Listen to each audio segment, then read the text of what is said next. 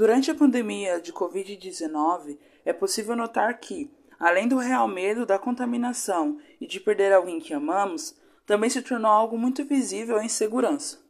Insegurança essa, seja ela em relação ao futuro ou até mesmo do próprio corpo, da sua inteligência, da capacidade de realizar algo, entre diversas outras inseguranças. Um ponto que também foi muito observado, que teve muito, muita visibilidade, infelizmente, na sociedade, foi a questão da depressão e da ansiedade, que tomou conta do mundo. Isso pesquisando de acordo com a CNN do Brasil, tá? Como foi difícil esses dois anos, né? Foi uma mistura de sensações, é, desde elas umas boas, outras ruins, enfim. Eu vou dar uma breve pincelada sobre os anos de 2020 e o ano de 2021, para a gente poder entender o que aconteceu durante esses anos e que eu senti, o que eu acho que a maioria da população também sentiu.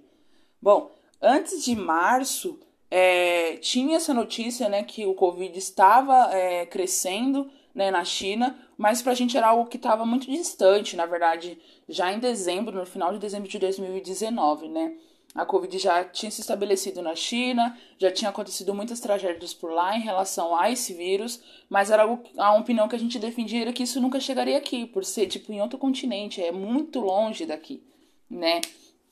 Enfim, só que em março, infelizmente, a, o primeiro caso de Covid-19 aqui no Brasil ocorreu.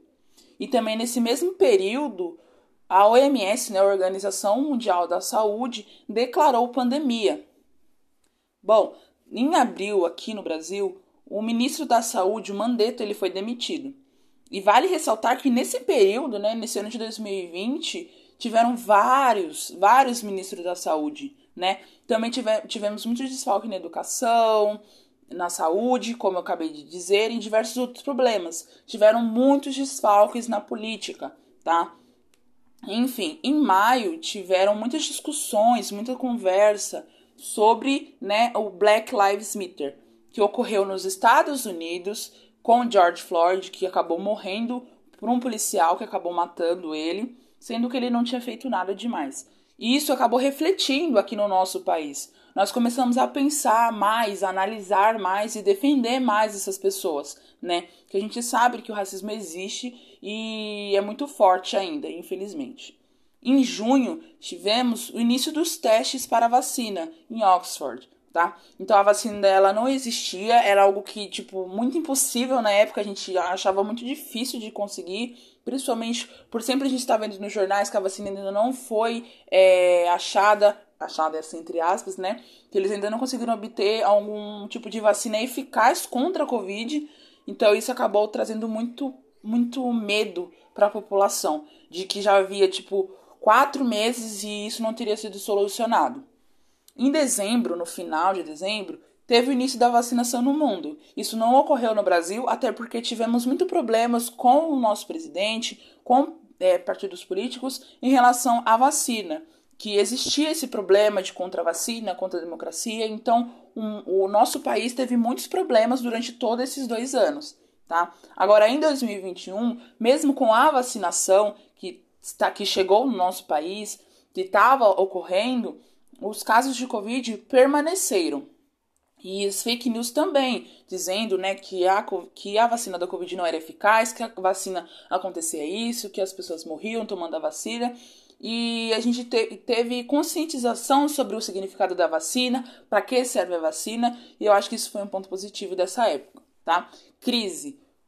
Desde 2020 até o nosso ano daqui, né, que nós estamos agora em 2022, é, várias famílias passaram por crises terríveis. Fome, que não ter o que comer, não ter como tomar banho, que não tinha é, produtos de higiene pessoal, não tinha um sabonete, uma escova, uma pasta de dente.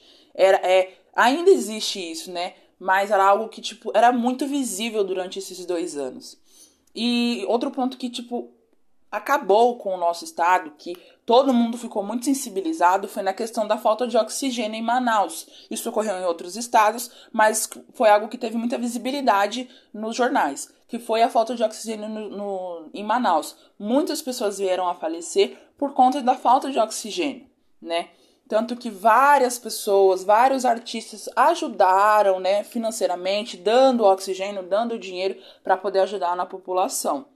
Mas enfim, é claro que tiveram vários problemas durante esses dois anos, muitas pessoas se sentiram mal.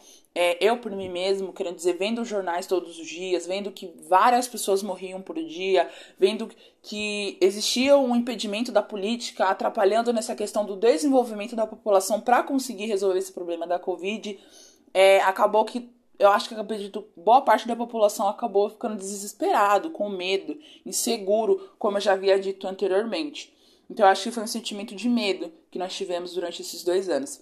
Mas como eu ia continuando, eu acho que ne, é, tivemos pontos negativos, mas também nós tivemos pontos positivos. Eu falando por mim, no ano de 2020 para 2021, que foi o ano que eu entrei na federal, né, que foi a notícia que eu consegui entrar na federal, foi um ponto muito positivo para mim. Eu fiquei muito feliz. Quando eu também consegui entrar na ETEC, eu também fiquei muito feliz.